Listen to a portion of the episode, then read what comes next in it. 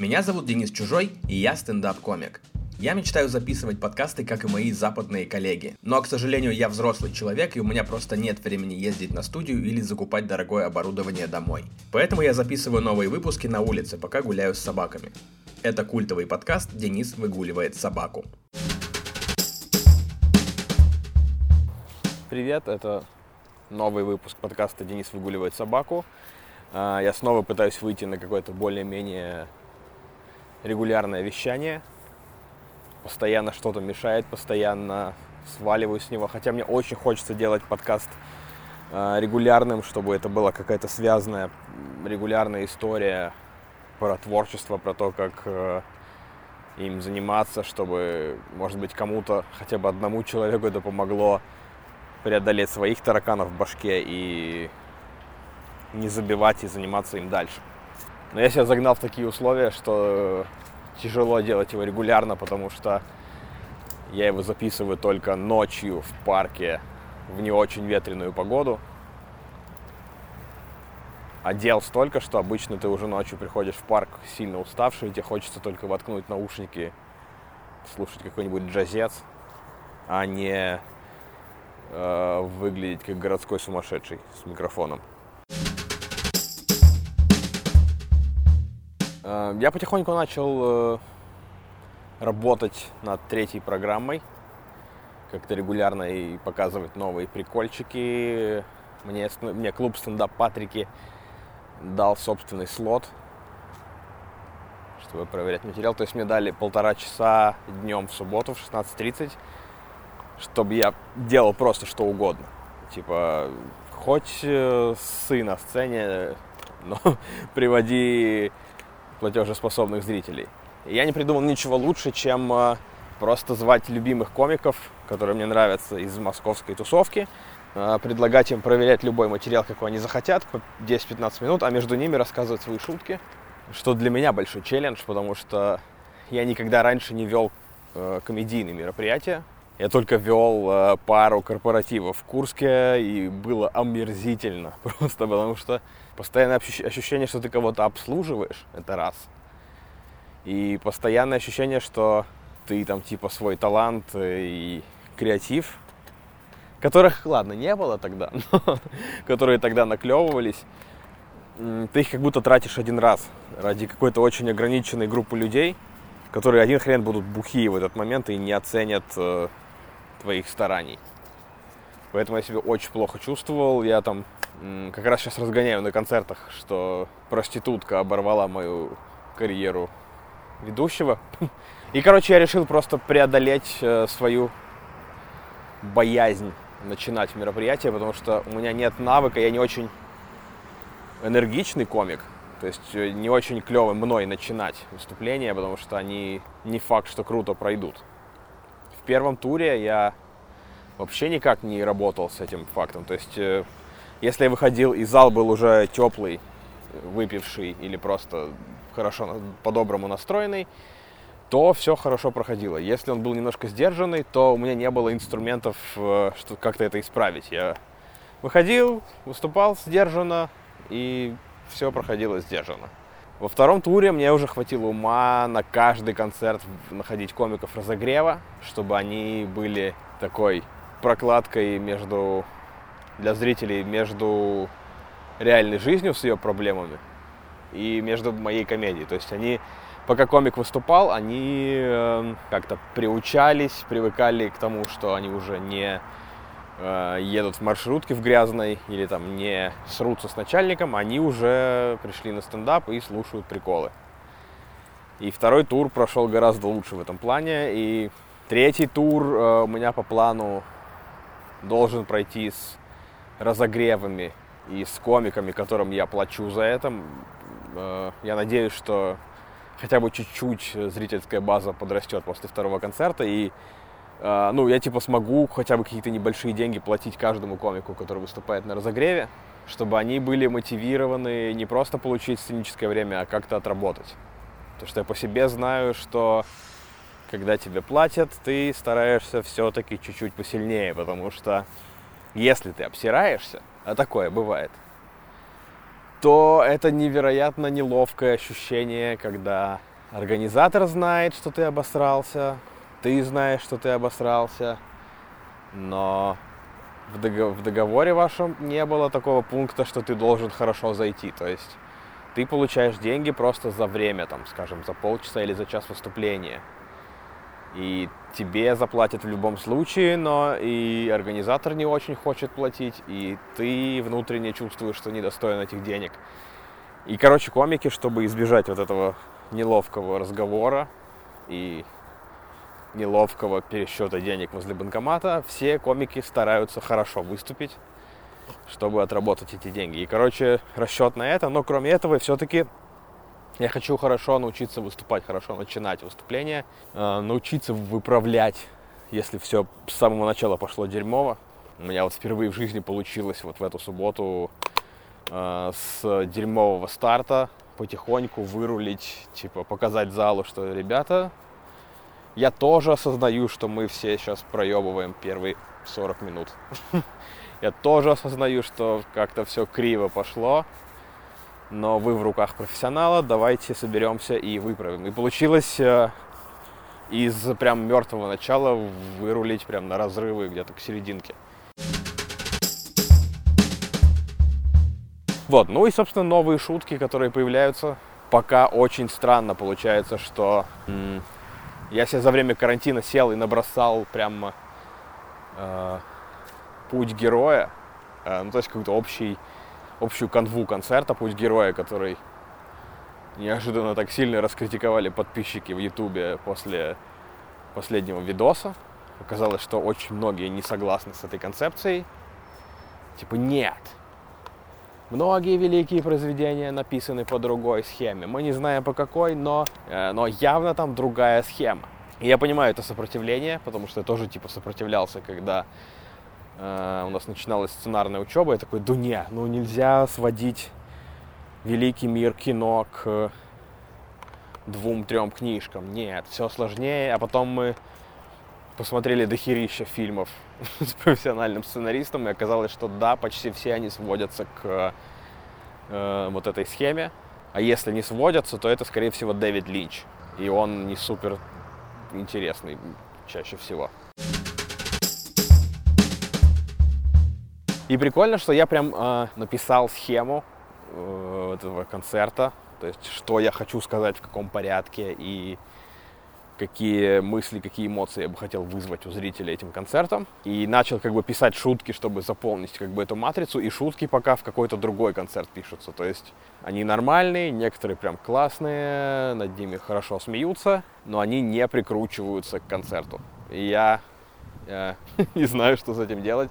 Пока самый здравый выход это писать все, что пишется, и потом, э, потом уже думать. Может быть, я, скажем, год, полтора, два буду писать тот концерт, который я хочу, а то, что пишется и там э, уже будет готово, я просто буду выпускать отдельными видосами. И я думаю, что, например, э, алгоритмы Ютуба этому решению обрадуются, тем, кому меньше вкатил второй концерт, тоже этому обрадуются, потому что, ну, типа, больше релизов, больше шансов, что им понравится.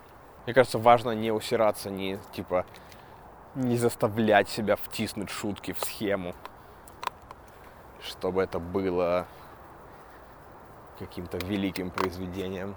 Ну, потому что важно, я недавно к этому пришел, важно разрешить себя обсираться, важно допустить возможность, что ты делаешь что-то не то и не так. Это, и в этом нет ничего ужасного. Ты просто э, получаешь удовольствие от пути.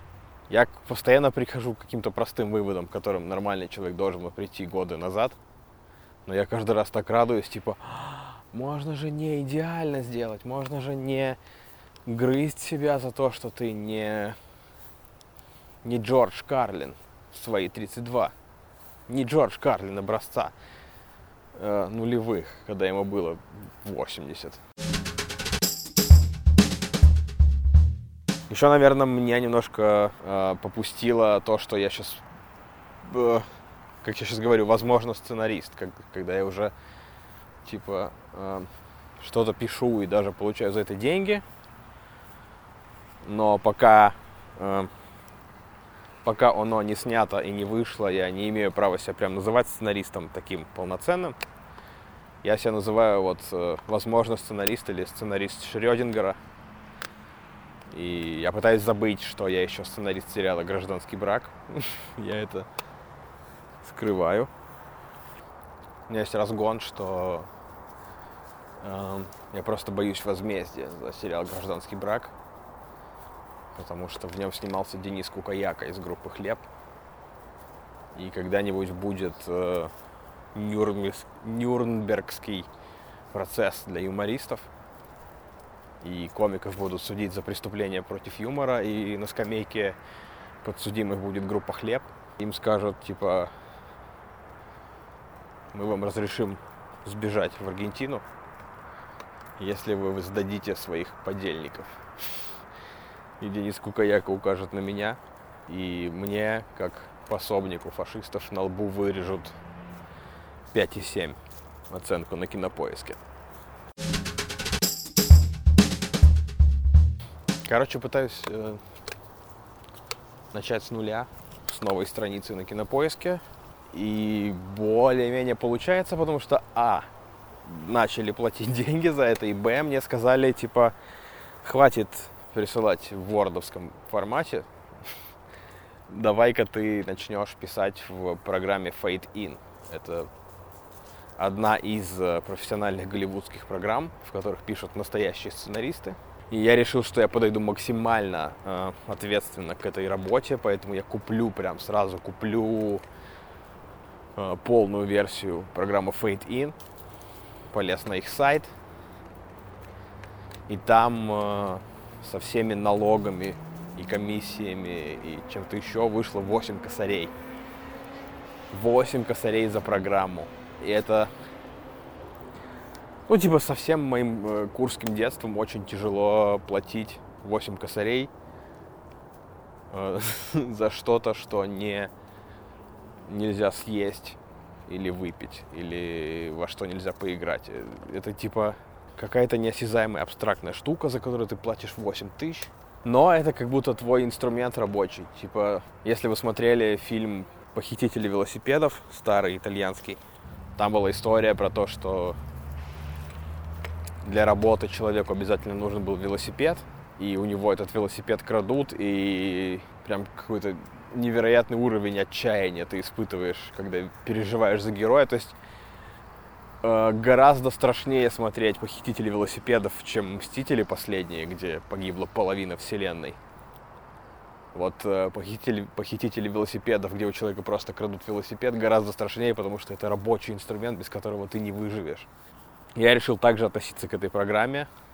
И нет большего драйва э, для писанины, чем факт, что ты 8 косарей заплатил за, за программу, и я теперь не могу э, сесть э, за комп и просрать время за играми в футбол менеджер, потому что рука тянется к иконке футбол менеджера, и потом следующая мысль типа, а 8 косарей, которые ты потратил на In, не хочешь никак их отработать? И вместо футбол менеджера я открываю Fade In и пишу какой-нибудь сценарий или то, что мне нужно писать по проекту, или какие-то свои идеи для будущего. И это как будто важная штука, которую ты не осознавал, пока ты пиздил софт. Когда ты э, воровал Final Cut или там э, Photoshop, просто чтобы делать какие-то свои прикольчики, и ты не осознавал, что ты, может быть, не так быстро растешь в мастерстве своем, потому что тебе это досталось бесплатно, и ты это недостаточно ценишь. Потому что когда у тебя Photoshop бесплатный, это для тебя как какая-то, ну, такая программа для, вот, для создания мимасов, когда ты берешь картинку, шлепаешь поверх нее какую-то надпись смешную и отправляешь в интернет, и ты абсолютно доволен. А чуваки, которые заплатили за Photoshop э, деньги, какие-то нормальные еще, наверное, до того, как э, Adobe ввел подписку, они, наверное, как-то были более замотивированы освоить все слои, маски, э, внутреннее свечение и все другие штуки. И мне кажется, ну, ты быстрее растешь, когда ты заплатил. С другой стороны, мне кажется, что э, в той же России пиратство породило очень многих э, крутых программистов, дизайнеров, э, композиторов, моушен дизайнеров и таких ребят, потому что человек живет в условной сраке какой-нибудь э, черноземной или сибирской, или еще чем-нибудь, там, например, э, батя алкаш, или просто за окном родина. И он, чтобы этого всего не видеть, он качает какую-то ломаную программу, проводит в ней дни, месяцы, недели, годы. И там в 19 лет он уже типа специалист голливудского уровня по какому-нибудь motion дизайну или по созданию музыки. Не знаю, но для меня, правда, вот этот какой-то переход к более ответственной работе состоялся с... Я бы очень хотел вам рассказать про, про сам сериал, потому что как-то я прямо впервые вдруг почувствовал, что что-то может быть снято по твоим словам, ну, оно и раньше снималось, когда я на ТНТ работал, но оно может быть снято, и это могут увидеть люди. Это может не просто лежать у меня на жестком диске, а еще там, не знаю, попасть э, на ТНТ Премьер или э, какие-нибудь другие стриминги, я не знаю. Крутое ощущение. Жалко, я не могу рассказать, потому что это, ну, это спойлеры, и это ни, ни хера не моя идея, это идея чуваков, которые меня подтянули писать, и, наверное, будет максимально некрасиво, если я первый начну трындеть про, эту, про этот проект, как будто, типа, он мой, и я такое его медийное лицо, что вообще неправда. Мы сегодня э, говорили там с знакомым комиком Мариком Бещоковым, который сейчас один из авторов и продюсеров э, шоу Stand Up Underground. Он тоже что-то пишет э, для сериалов, и мы с ним оба пришли к тому, что, типа, эм, по крайней мере, начальный этап карьеры сценариста — это по большей части про то, чтобы освоить форматирование файла и освоить э, смирение. форматирование и смирение — это девиз молодого сценариста, потому что все твои идеи, все твое видение, оно всего, оно скорее всего менее крутое, чем у продюсера, чем у шоураннера. И ты должен учиться э, усмирять гордыню и не, не быковать, а просто подчиняться человеку, который шарит лучше. В надежде, что ты оботрешься, наберешься крутых приемов, и однажды ты будешь достаточно крутым, чтобы тебя послушали более внимательно и, э, может быть, дали тебе реализовать прям собственную свою идею с нуля. Я уже очень боюсь, что однажды я приду через э, сценаристику к православию, что я начну э, смиряться, молиться и терпеть во имя Отца, Сына, Святого Духа и хорошего гонорара на счет ИП. Ну, конечно, главное событие последних дней из того, что произошло с прошлого выпуска, это то, что мы взяли кота, это затмило все творческие успехи и все творческие проекты. Мы недели три, наверное, назад с Олей увидели в Фейсбуке кота, сильно побитого жизнью, такого, знаете, у которого кто-то, возможно, другие коты откусили кусочек морды, он супер недовольный этим на фотографии, жалостный. Мы такие, блин, мы должны спасти этого кота, мы... Это наша обязанность. Мы полезли в Facebook. Хотя, ну, чисто по каким-то прагматичным бытовым мотивам нам не нужен кот, у нас две собаки, и в целом это много, по крайней мере мне. Но как будто мы решили, что ну, это просто будет доброе дело взять кота. Мы полезли в Facebook э, узнавать насчет него, и нам ответили, что этого кота уже забрали. Это достаточно крутой кот, достаточно продаваемый, его быстро кто-то увез к себе. И мы такие, ну классно, клево, значит, от нас не требуется этого подвига брать надкусанного кота. Можем дальше жить своей нормальной жизнью. Но в, как будто э, в сердце осталось место уже под кошку. Как-то мы уже смирились с идеей, что у нас будет кот. И потом э, судьба в виде алгоритмов Фейсбука Оля послала еще одного кота. Его зовут Фундук. Он ему ориентировочно 10 лет, и он жил в Уфе в магазине, ну, знаете, вот э, магазины с алкашкой, где обязательно живет кот. И приходят мужики, которые просят бухло и записать в тетрадочку и, и гладят кота. Вот он, очевидно, жил в каких-то таких условиях, потом э, в магазине сменилось руководство, кота выгнали, его подобрала сумасшедшая женщина. Опять же, вы таких видели в репортажах, наверное, по НТВ, когда женщину, о, простите, Бади блюет.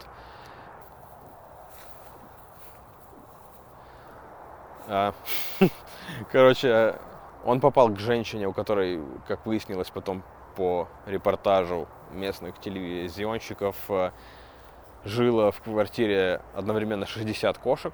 И, короче, его эвакуировали какие-то волонтеры, привезли в Москву и разочаровались в волонтерской деятельности почему-то после переезда в Москву. И скинули кота другим волонтерам. Короче, он так два года путешествовал, пока этот э, пост не увидели мы, и мы подумали, что мы должны его взять, потому что особо больше никто старого кота не возьмет. Скорее всего, котята хорошо расходятся в э, таких случаях, потому что котенок это клево, это красиво, это надолго, как-то, в общем, э, с перспективой штука.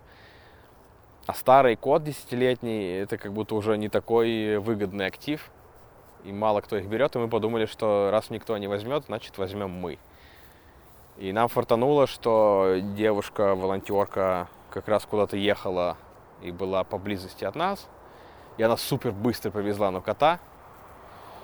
А, нас, мы, с ней, она, мы прошли некое собеседование, рассказали, что мы опытные владельцы животных, что мы обязательно повесим решетки на окна и знаем куда его отвезти, если что. Мы написали документ, расписку, типа, что мы обязуемся кота не убить за ближайшие две недели испытательного срока. И нам оставили кота. И теперь у нас живет старый, грустный, не очень активный кот Фундук. У него были обморожены уши. В общем, это прям э, Звягинцев в мире котов. Я зачем-то рассказал про это психотерапевту, что мы взяли кота. Ну, а, когда жизнь не очень насыщена, ты и такие вещи рассказываешь психотерапевту. И она такая, а почему старый кот? Почему вы не взяли клевого кота, молодого? И мы стали разбираться, почему мы так поступаем с Олей, почему мы берем... Э, правда, это, ну, правда, не самый э, рациональный, что ли, поступок, потому что очевидно, что кот, э, так сказать, едет с ярмарки, как говорится, что, типа, э, годы его активности и лоснящейся шорстки позади. Он просто теперь классный, но такой видающий кот. И мы пришли к выводу с терапевтом и потом в каких-то дальнейших э, загонах, э, что мы пытаемся додать э, коту той любви, которой сами недополучили в детстве. Такой болезненный вывод, что, мол, мы пытаемся компенсировать э, недостаток внимания, недостаток какой-то справедливости, что ли. И я еще подумал отдельно от психотерапевта и Оли, такое не так часто бывает, что я один думаю, э, что мне еще просто нравится, когда ты можешь повлиять на что-то. Ну, то есть у нас вот есть лабрадор, который мы купили в питомнике за деньги у профессиональных каких-то заводчиков, которые, у которых есть документы на то, что это супер классная собака. Ну и любой мог взять такую собаку, и она не то чтобы нас чем-то удивляет, она прям крутая, здоровая, красивая, ласковая собака. И тут э, нет победы, что ли. То есть это как будто легкий, легкий способ получить безусловную любовь от животного.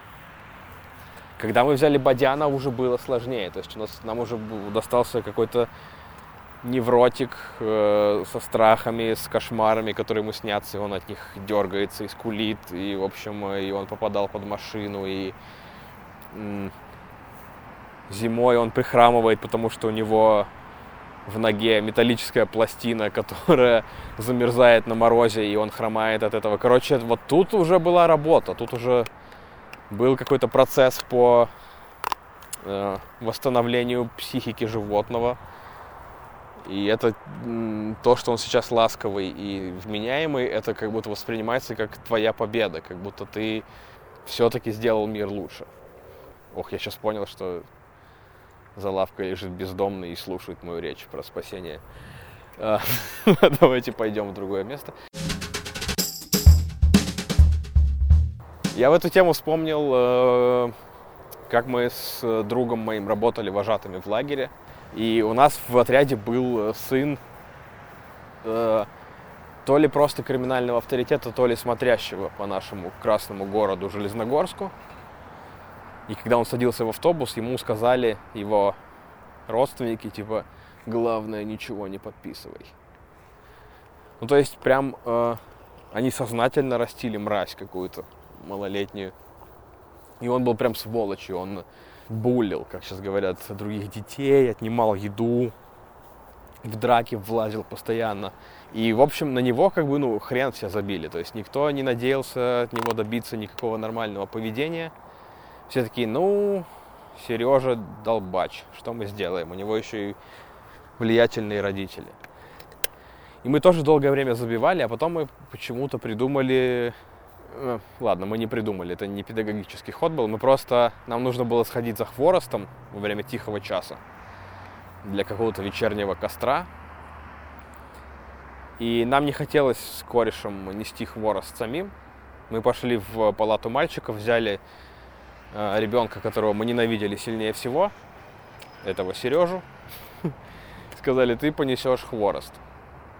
Но э, мы как-то все это время с ним нормально болтали, что-то э, не зло подшучивали над ним, как-то разрешили ему покурить с нами. Это педагогика уровня Макаренко. Мы ему разрешили покурить. И как-то и похвалили его за то, что он э, с нами сотрудничал, что он не целый час не был сволочью, принес много хвороста и как-то совсем справился. И мы офигели от того, какой это эффект возымело, потому что он э, до конца заезда был гораздо более нормальным ребенком, чем в начале.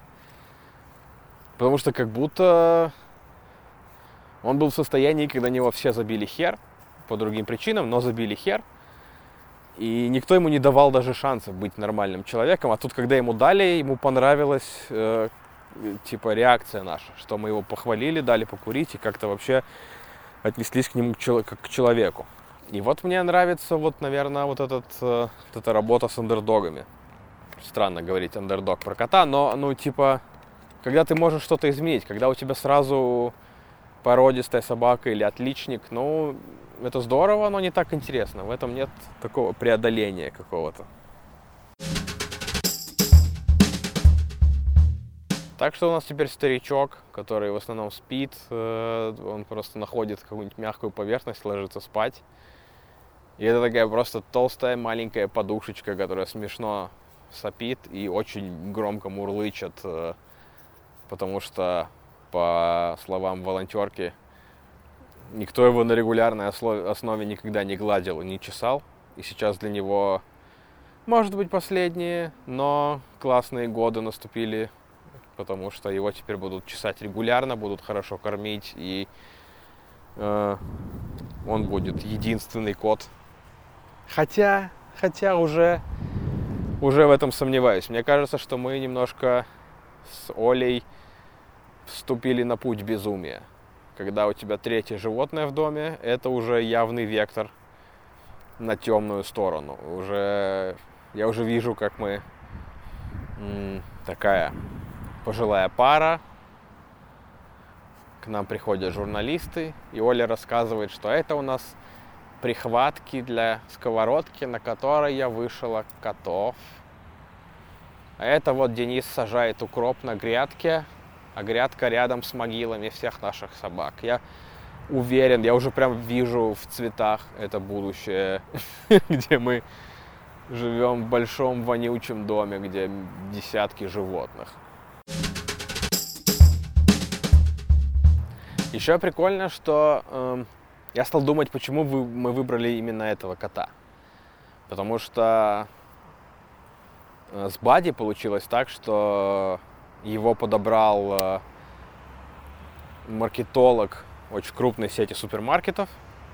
И он явно шарит в том, как э, зацепить читателя, зацепить человека в ленте. И он написал потрясающий пост, который нас пробил на слезу, и мы взяли эту собаку. И оказалось, что с фундуком примерно та же тема, потому что я потом, э, ну, мы добавились друзья с этой девушкой, которая нам кота этого привезла. И оказалось, что у нее там в ленте, оказалось, что этого фундука эм, специально э, отфоткали с хорошим профессиональным фотографом. То есть мы листали ленту, видели кучу котов, сфотканных на, дай бог, э, седьмой iPhone. То есть какие-то немножко мыльные фотки. И мы такие, ну, кот и кот. А тут был кот, отфотканный на хорошую камеру.